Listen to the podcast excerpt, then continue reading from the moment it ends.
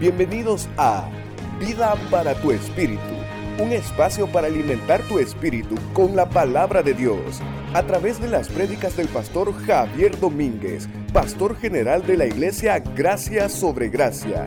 En esta ocasión con el tema Bienaventurados cuando digan toda clase de mentira contra vosotros. Cuando Jesús comenzó su sermón del monte, nadie se esperaba que él comenzara en la manera en que lo hizo, hablando de la felicidad de nosotros. Y es que tal vez para nosotros el ser felices pensamos de que tiene que ver con un esfuerzo propio para obtener aquellas cosas que nosotros pensamos en sí mismos que nos van a hacer felices. Pero lo interesante es que cuando Jesús comienza su sermón, sorprende al mundo en decirnos, en explicarnos, que la manera en que nosotros podemos ser felices realmente como seres humanos es siendo felices con Dios. Y por eso él comenzó a hablar acerca de la bienaventuranza. La palabra bienaventurado significa dichoso, muy feliz, gozoso en sí mismo. Ante la pregunta cómo ser feliz cuando la gente mienta contra nosotros, cuando seamos vituperados, pues Jesús nos dice lo siguiente. Bienaventurados sois cuando os vituperen y os persigan y digan toda clase de mal contra vosotros por causa de mí. Alegraos y gozaos, pues vuestro galardón es grande en los cielos, porque así persiguieron a los profetas antes de vosotros. Una de las cosas que a mí me sorprende es lo interesante de las palabras de Jesús, porque aquí hay una gran paradoja, es decir, si estamos sufriendo mentiras, ¿cómo gozarnos en ellas? De manera general el cristiano puede sufrir por dos causas. La primera de ellas es por su propio pecado. Jesús cuando dice, bienaventurados cuando os persigan o cuando sufran por causa de mí, no se refiere a eso, no se refiere a que usted va a ser feliz entre más consecuencias usted viva acerca de sus propios pecados, no.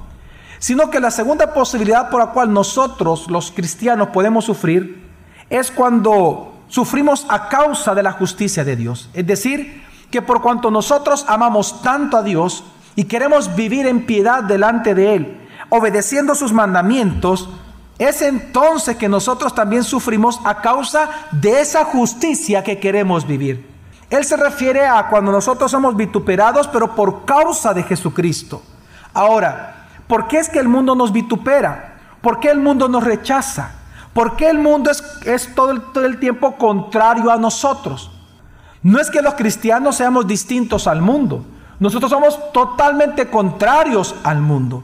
Nosotros no solamente no pertenecemos al mundo, sino que nuestro estilo de vida, la vida de piedad y santidad de la cual Dios nos llama todos los días a vivir, es contrario al estilo de vida del mundo, basado en corrupción, en mentiras, en engaños, en egoísmos por sobre todo.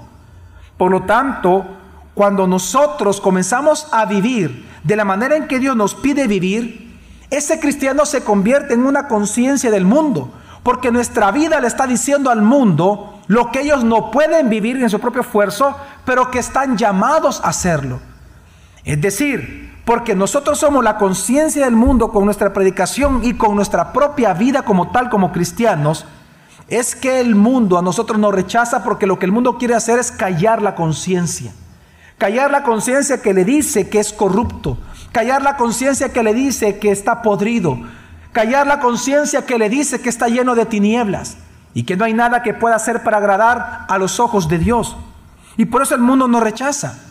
Y por eso es que nosotros como cristianos, los que tenemos ya una conciencia regenerada, a nosotros nuestra propia conciencia no nos permite hacer aquello que Dios rechaza y por lo tanto cuando el mundo ve esa aparente santidad para ellos, esa el ser santurrones para ellos, ser esa aparente piadosos delante de los hombres, es que el mundo nos rechaza. Pero es que nosotros los cristianos no podemos hacer en nuestra conciencia aquello que Dios rechaza. Amén. ¿O acaso hemos olvidado lo que dice 1 Pedro capítulo 2 versículo 19 cuando dice, porque esto merece aprobación? ¿El qué? Si alguno por causa de la conciencia ante Dios soporta aflicciones padeciendo como injustamente. ¿Cuál es el consejo de Dios a aquellos que padecen injustamente a causa de su conciencia santificada? Pues dice la escritura que tenemos que sentirnos bienaventurados, gozosos y alegres. Dice una vez más así la escritura. Bienaventurados sois cuando os vituperen y os persigan, y digan toda clase de mal contra vosotros por causa de mí. Por causa de mí. Jesús comienza advirtiéndonos el costo que representa seguir a Cristo. El costo que representa vivir realmente como cristianos y comportarnos realmente como cristianos. Tenemos que entender que si nosotros los cristianos no sufrimos en este mundo, si las personas que dicen ser cristianas no sufren en este mundo, no son cristianos. Jesús nos habla, nos advierte que si nosotros queremos vivir de manera justa porque somos cristianos, van a haber tres clases de padecimientos que vamos a padecer. Y el primero de ellos, ¿qué es lo que dice la Escritura? Vituperios. ¿Qué significa la palabra vituperio? Pues la palabra significa injuriar, significa difamar, significa acosar. Esta misma palabra es la que los cuatro evangelistas ocupan en sus evangelios para describir la burla que Jesús sufrió en la cruz de Calvario.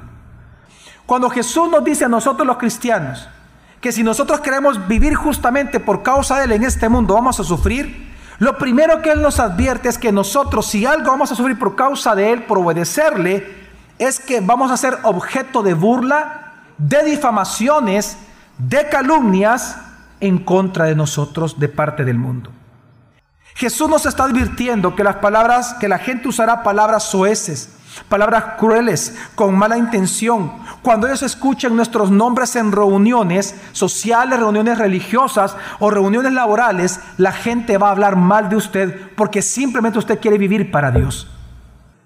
No es común y los jóvenes muchas veces que, que ellos vituperen a sus propios padres porque los padres tratan de que ellos tengan una vida piadosa.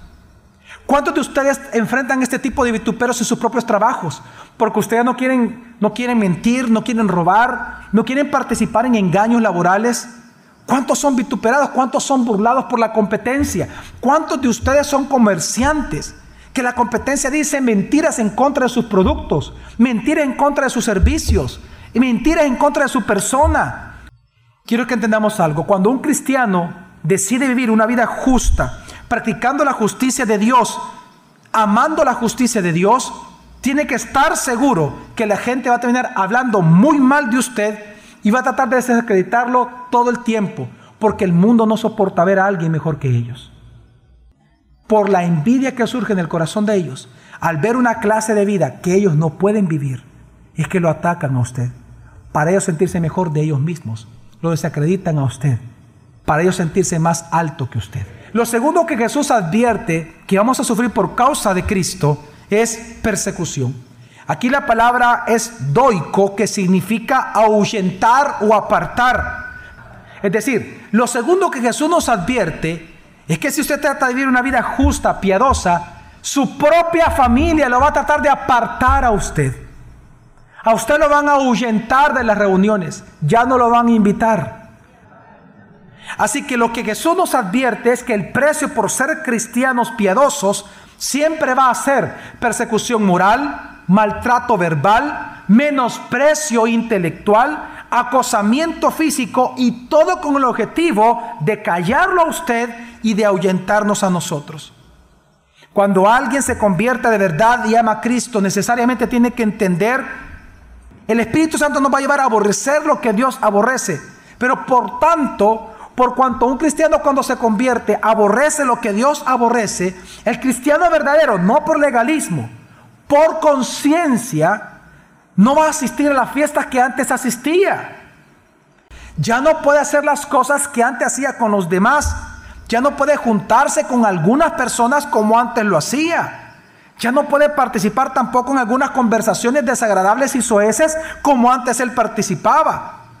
Y como precisamente ya no puede hacer estas cosas a causa de su conciencia cristiana, es en ese momento que los que antes nos rodeaban a nosotros se dan cuenta que nosotros ya no encajamos con ellos. Y por lo tanto lo que ellos hacen es desecharnos o ahuyentarnos de diferentes maneras. Porque saben que nosotros ya no encajamos. Así debe de ser. ¿Por qué? Porque nosotros ya no somos del mundo. Porque el mundo solo ama lo que es suyo lo que es del mundo. Por eso dijo Jesús en Mateo capítulo 10, versículo 22 lo siguiente. Él dice y nos advierte. Y seréis aborrecidos por todos a causa de mi nombre, pero el que haya perseverado hasta el fin, éste será salvo. ¿Entiende usted? Cuando un cristiano se comporta como cristiano, yo no estoy hablando de legalismo, mi familia, estoy hablando de conciencia. Estoy hablando de que todo cristiano verdadero sabe de qué tipo de conversaciones ya no puede participar. Pues en ese momento es cuando la gente comienza a rechazarlo. Sus propios familiares, sus propios amigos. Entonces quiero que entienda que Jesús nos advierte y seréis aborrecidos por causa de qué? De mi nombre. Ahí mismo en el capítulo 10, ¿qué sigue diciendo luego de decir esto? Hablando de seréis aborrecidos todos por causa de mi nombre. Luego dice en versículo 35 al 39 lo siguiente. Porque vine para poner en disensión al hombre contra su padre, y a la hija contra su madre, y a la nuera contra su suegra. Y los enemigos del hombre serán los de su Uy, casa. uy, uy. Y los enemigos del hombre cristiano, ¿quiénes serán? Los de su propia casa. ¿Por qué nos vamos a extrañar por eso? Y él sigue diciendo, El que ama a padre o madre más que a mí, no es digno de mí. El que ama a hijo o hija más que a mí, no es digno de mí. Y el que no toma su cruz y sigue en pos de mí, no es digno de mí. El que halló su vida, la perderá. Y el que perdió su vida por causa de mí, la hallará. Jesús nos advirtió que si nosotros queremos vivir para Él, claro que vamos a ser perseguidos aún por los propios familiares. ¿Cuántas mujeres han tenido que sufrir burla por la forma que ustedes se visten más recatadas que otras? ¿Cuántas? ¿Cuántos hombres se han burlado precisamente de usted porque usted no va a tomar con ellos? Y en tercer lugar, ¿qué es lo que Jesús nos advirtió? Que algo que vamos a sufrir los cristianos por causa de Cristo es que se diga toda clase de mal contra nosotros mintiendo. Históricamente, si algo han sufrido los cristianos desde el comienzo de la iglesia, es que se diga toda clase de mentira contra nosotros. Y las mentiras siempre son, fíjese bien, siempre es acerca de nuestro carácter, acerca de nuestra integridad moral y sexual y en contra de la integridad de nuestras familias y de nuestras intenciones como personas. Siempre es así. Y es que usted tiene que entender de que esto viene porque la vida misma del cristiano, que es una vida piadosa, es una vida santificada, no solamente ofende al mundo, sino que humilla a los que están a la par suya porque ellos no pueden ser así como usted es. Y ellos no pueden porque no son cristianos. Tenemos que entender que la vida piadosa de nosotros es un fruto del Espíritu Santo, amén. El carácter del cristiano no es algo que podemos producir nosotros, lo produce el Espíritu Santo, nosotros llevamos el fruto de él, amén. Gozo, paz, macedumbre, templanza, todo eso lo produce el Espíritu Santo en nosotros. Por lo tanto, cuando un cristiano piadoso está a la par de un injusto, el impío lo que hace es sentirse mal, se siente humillado porque él no es como él se comporta. Es precisamente por nuestra vida piadosa que el impío se burla de nosotros, se resiente contra los justos. Por eso Jesús dijo en Mateo capítulo 10, versículo 25 también, dice, Basta al discípulo que llegue a ser como su maestro, y al siervo como su señor. Si al amo de la casa llamaron Belzebul, ¿cuánto más a los de su casa? ¿cuánto más a los hijos de Dios? Miren, si el mundo, si los fariseos, los que se creían perfectos, santos y justos, los que se lo creían, los fariseos, le llamaron al Mesías Satanás, ¿cuánto más a nosotros que no somos el Cristo el mundo nos va a decir? Todo cristiano que busque vivir bajo la norma de Dios, es decir, bajo la escritura, quiero que entienda que el mundo entero se va a sentir ofendido por su vida, por su estilo de vida. Y por lo tanto el mundo va a tratar de destruir su imagen, su reputación, su integridad y su moral. El mundo va a tratar de destruirlo. Todo el tiempo. Y es que nosotros vemos en la historia desde el inicio de la iglesia esto. ¿Sabe de qué le acusaban a los cristianos desde el inicio de la iglesia? Si usted piensa que solo a usted y a mí nos acusan, no hombre, a toda la iglesia le han acusado por siempre, con mentiras. Se ha dicho toda clase de mentiras contra nosotros.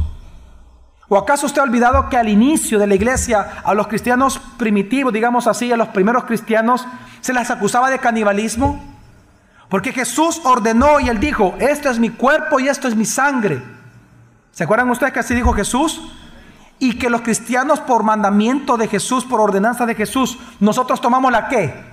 La Santa Cena. Pues precisamente los del mundo al no entender lo que era la Santa Cena y escuchaban que los cristianos tomaban la sangre de Cristo y la carne de Cristo cada vez que se reunían, ellos acusaron al cristiano de qué? De caníbal. Porque ellos pensaban y acusaron públicamente a los cristianos de que los cristianos matábamos niños en los templos, en, en estos momentos en las casas se mataban precisamente en el lugar de la reunión niños y que se comían la carne del niño y la sangre del niño. Y la gente lo creyó. ¿Sabe de qué también los acusaron a los cristianos? De ser incendiarios. Porque precisamente ellos hablaban todo el tiempo del fin del mundo y de que el fuego iba a caer. Y el fuego venía al mundo. Mire, la Biblia claramente nos habla de ciertos símbolos apocalípticos. Y un principal símbolo es el fuego. Pero es precisamente una de las calumnias que se levantaron en contra del cristianismo es que se las acusaba de incendiarios. Es más, históricamente está registrado en Roma que a los cristianos se les llamaba terroristas políticos y revolucionarios por predicar el Apocalipsis. Y la gente lo creyó. Y varios fueron muertos por ello. ¿Sabe que también se les acusaba a los cristianos de ser divisores de las familias? Porque como Jesús anunció, eso pasaba. Cuando alguien se convertía, ya no participaba de las fiestas a otros dioses que la familia hacía. Y por lo tanto, él era el disidente de la familia. Entonces a los cristianos, en lugar de, de acusarlos de amor, los acusaban de divisores familiares y matrimoniales. ¿Sabe que también se les acusó a los cristianos calumniando, hablando mentiras en contra de ellos, de ateos. Porque recuerde que el, sistema romano era un sistema panteísta, religioso. Entonces, obviamente, todo el mundo creía en una gran cantidad de dioses, pero solo los cristianos no. Ellos creían en qué? En un solo Dios único. Y por lo tanto, todo mundo en aquel entonces le acusaban a ellos de ateos. Los ateos eran los cristianos. Y como si esto fuera poco, ¿sabe de qué también los acusaron? Principalmente a los cristianos, de rebeldes y disidentes en contra del imperio romano. ¿Por qué? Porque usted tiene que entender de que cuando el imperio romano se extendió, ellos tuvieron, ellos abarcaron desde las islas británicas hasta el Éufrates, hasta lo que hoy es Alemania y norte de África. Todo esto fue el imperio romano, fue grandísimo.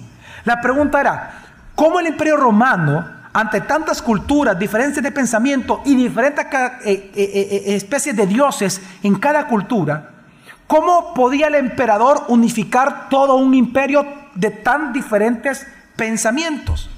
¿Sabe cómo lo hizo? Pues el imperio romano lo que decidió fue hacer o divinizar al emperador romano como Dios. Y cuando lograron que todas las culturas y los pueblos adoraran al César como un solo Dios, entonces tenían a todos subyugados bajo un mismo pensamiento. Quiero que entienda que eso es común. Eso viene del imperio romano. Desde Egipto viene así, que se divinizan a quienes? A los emperadores. Pero eso se hace para unificar al pueblo. Entonces quiero que entienda que eso pasó en Roma.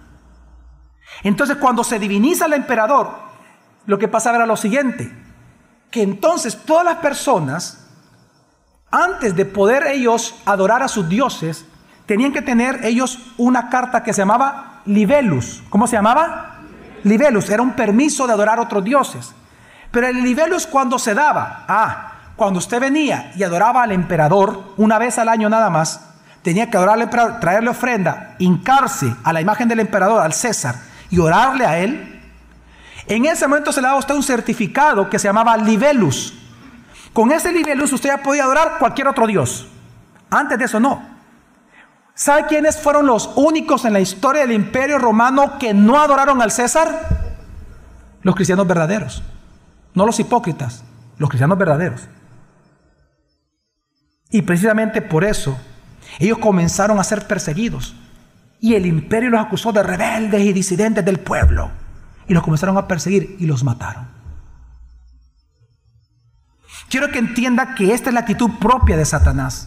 Es precisamente para Satanás lo que busca es oponerse a Dios. Y para oponerse a Dios y al reino de Dios, lo que hace Satanás es producir mentiras en contra de los hijos de Dios para dañarlos, para que ellos sufran, para volverlos criminales. Y dice y inventa toda clase de mentiras contra los cristianos. Jesús dijo a los fariseos, "Vosotros sois de vuestro padre el diablo." Y es en ese contexto entonces que Jesús dice en Mateo 5 del 11 al 12 una vez más dice, Bienaventurados sois cuando os vituperen y os persigan y digan toda clase de mal contra vosotros por causa de mí. Alegraos y gozaos, pues vuestro galardón es grande en los cielos, porque así persiguieron a los profetas antes de vosotros. Por eso Jesús dijo, bienaventurados ustedes van a ser cuando os vituperen, os persigan y digan toda clase mal contra vosotros, ¿cómo? mintiendo. Alegraos y gozaos, pues vuestro galardón es grande en los cielos, porque así persiguieron a los profetas antes de vosotros. Juan 15, del 23 al 25 dice así. El que me aborrece, también a mi Padre aborrece. Oiga, ahora viene Jesús y explica por qué lo aborrecían a él. Y él dice, si no hubiera hecho entre ellos las obras que ningún otro hizo, no tendrían pecado, pero ahora las han visto y a pesar de eso nos han aborrecido tanto a mí como a mi Padre, para que se cumpla la palabra escrita en su ley. Me aborrecieron sin causa. ¿Entiende usted? Es porque Jesús comenzó a mostrar una vida justa como ninguno otro que la gente lo aborreció a él. Aborrecieron al hombre perfecto.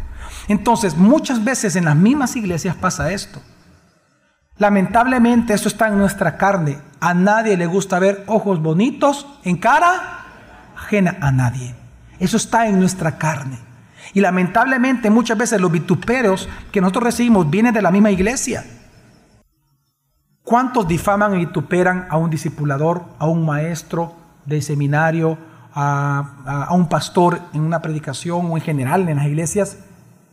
Porque simplemente su religión les dice que las cosas en iglesias o en esa clase tendrían que ser de otra manera.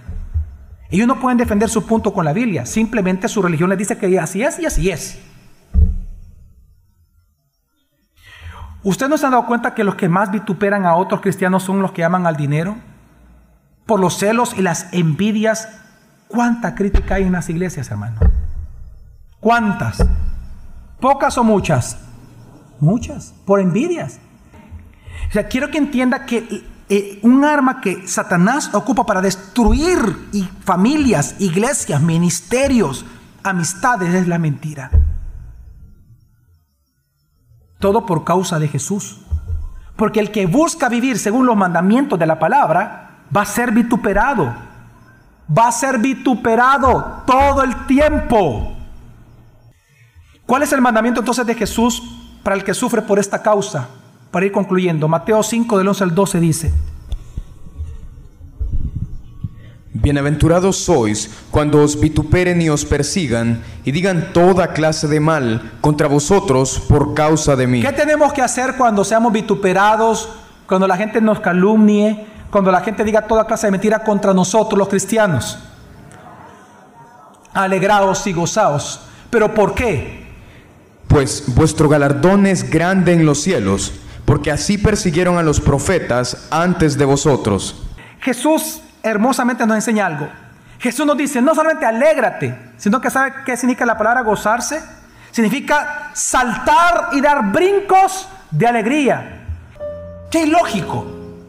Por un lado, están mintiendo en contra de nosotros, nos están calumniando, están destruyendo la reputación de los hijos, de la esposa, de la familia, etc. Pero en ese contexto Jesús dice, y no lo dice en ninguna otra bienaventuranza, es en esto únicamente. En este contexto dice, ¿qué hacer cuando te estén calumniando? Cuando tú estés sufriendo de mentiras, alégrate y da saltos y gritos de alegría. Pero la pregunta es ¿por qué? Y él da dos razones. La primera razón por la cual tenemos que alegrarnos y gozarnos es porque grande es el galardón, ¿dónde? En los cielos. Y la palabra grande aquí es abundante, en gran medida. En otras palabras, Jesús nos dice, alégrate, porque hoy ciertamente estás sembrando tú en tristeza, pero mañana tú, cosecharás en gozo en tu vida. Lo que Jesús comienza a decir es que el gozo que nosotros tenemos a causa de la gracia futura que vendrá, ese galardón, galardón que se nos va a dar por sufrir ahora, ese gozo es tan grande que supera toda clase de sufrimiento en el tiempo presente. Es que usted tiene que entender que el galardón que Dios nos ha prometido, dice la Escritura, es grande.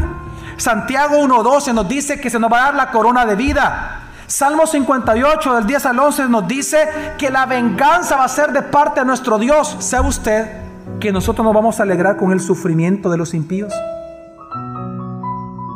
Es que es parte de la venganza de Dios. No va a ser en este mundo, es cuando Jesús venga por segunda vez. Nos vamos a gozar como justos al ver que Dios cumplió sus promesas. Y parte de nuestro galardón va a ser que aquellos que nos hicieron sufrir y estén justamente en el infierno, eso va a traer gozo a nuestra vida porque al fin vamos a sentir que alguien tomó justicia por nosotros. Amén, familia. Impresionante. Lo que la Biblia afirma es que para un cristiano el gozo que proviene de la esperanza, de la gracia futura de Dios, de los premios y los consuelos que Él nos dé, es mucho mayor que el dolor que podemos sufrir ahora. Nosotros los cristianos nos alegramos y nos regocijamos porque cuando sufrimos y mientras sufrimos, nosotros sabemos que muy pronto gozaremos eternamente en los cielos. Que hoy lloramos, pero mañana reiremos. Y eso es lo que trae gozo a nuestro corazón. Es decir, el gozo de un cristiano que sufre con calumnias y mentiras proviene de saber que muy pronto nuestro lamento será transformado en danza, que nuestra tristeza será transformada en alegría, que nuestra ceniza será transformada en gloria, que nuestras lágrimas serán que secadas, que pronto seremos consolados y seremos ungidos con óleo de alegría por siempre. ¿Qué es lo que mantuvo de pie a Moisés mientras él estaba siendo vituperado y criticado y difamado y calumniado todo el tiempo por sus propios hermanos y por su propio pueblo que él amaba? ¿Sabe qué lo mantuvo de pie a él? El galardón. Este galardón grande que Dios nos está prometiendo. Hebreos 11 del 24 al 27 dice, por fe Moisés ya grande rehusó ser llamado hijo de la hija del faraón, escogiendo antes padecer aflicción con el pueblo de Dios que tener el gozo temporal del pecado. ¿Cómo lo hizo? Considerando mayor riqueza el que? El vituperio del Mesías que los tesoros de qué? De Egipto. Ahora, ¿cómo logró esto? ¿Cómo logró él considerar como mayor el vituperio del Mesías que el gozo temporal del pecado? ¿Por qué dice? Porque tenía la mirada puesta en dónde? En el galardón. En otras palabras, ¿por qué tenemos que alegrarnos los cristianos cuando se digan cosas malas en contra de nosotros? Porque automáticamente eso significa algo, que usted ya pertenece a la lista exclusiva de Hebreos capítulo 11. A los grandes héroes de qué? De la fe. Dios todavía está levantando héroes. Y esos héroes son los que soportan las aflicciones. Y quiero que entienda que por eso Jesús dice, alegraos, porque también hicieron esto con quienes, con los profetas de antes. Es decir, Dios nos compara a los grandes profetas del Antiguo Testamento. Si usted sufre por causa de Cristo y soporta la prueba y sigue adelante recibiendo calumnias sin distraerse del objetivo que Dios por el cual lo tiene en esta tierra, gócese y alégrese, porque usted es parte de los grandes héroes de fe, así como nosotros, los otros sufrieron hace usted ahora. Por eso es que dice Hebreos 11, 32 a 38, ¿y qué más digo? Porque el tiempo me faltara para relatar acerca de Gedeón, de Barak, de Sansón, de Jefté, de David y también de Samuel y de los profetas, quienes por fe conquistaron reinos, hicieron justicia, alcanzaron promesas, cercaron bocas de leones, extinguieron la violencia del fuego, escaparon a filo de espada, recibieron poder en su debilidad, se hicieron fuertes en la batalla, pusieron en fuga ejércitos extranjeros, fueron apedreados, tentados, aserrados, murieron pasados a cuchillo, anduvieron errantes, vestidos con pieles de ovejas, con pieles de cabras, indigentes, afligidos, maltratados. El mundo no era digno de ellos deambulando por desiertos y montes en las cuevas y cavernas de la tierra. ¿Cuántos han sufrido de verdad calumnias, mentiras, hipocresía por causa de Cristo? Pues sabe qué, alégrese. ¿Sabe por qué? Porque usted ahora es, forma parte de este grupo especial de los que Dios dice que el mundo no es digno de usted. Este mundo no es digno de usted. Pero muy pronto sus lágrimas, Jesús mismo dice en la escritura, las va a secar. Y su lamento va a ser transformado para siempre en alegría eterna. Así que cuando usted sufra toda clase de mal, alégrese y gócese, porque Dios está con usted. Dios lo prometió y Dios lo está cumpliendo. Amén. Cada vez que sufra, entonces diga, como dijo Pablo, para mí el vivir es Cristo y la muerte es ganancia. Amén. Vida para tu espíritu con el pastor Javier Domínguez es una producción de Iglesia Gracia sobre Gracia. Puedes encontrar más recursos como este en nuestra página web graciasobregracia.org. También puedes visitarnos en Hotel Holiday Inn los domingos a las 8 y 11 a.m. Iglesia Gracia sobre Gracia, tu iglesia, tu casa, tu familia.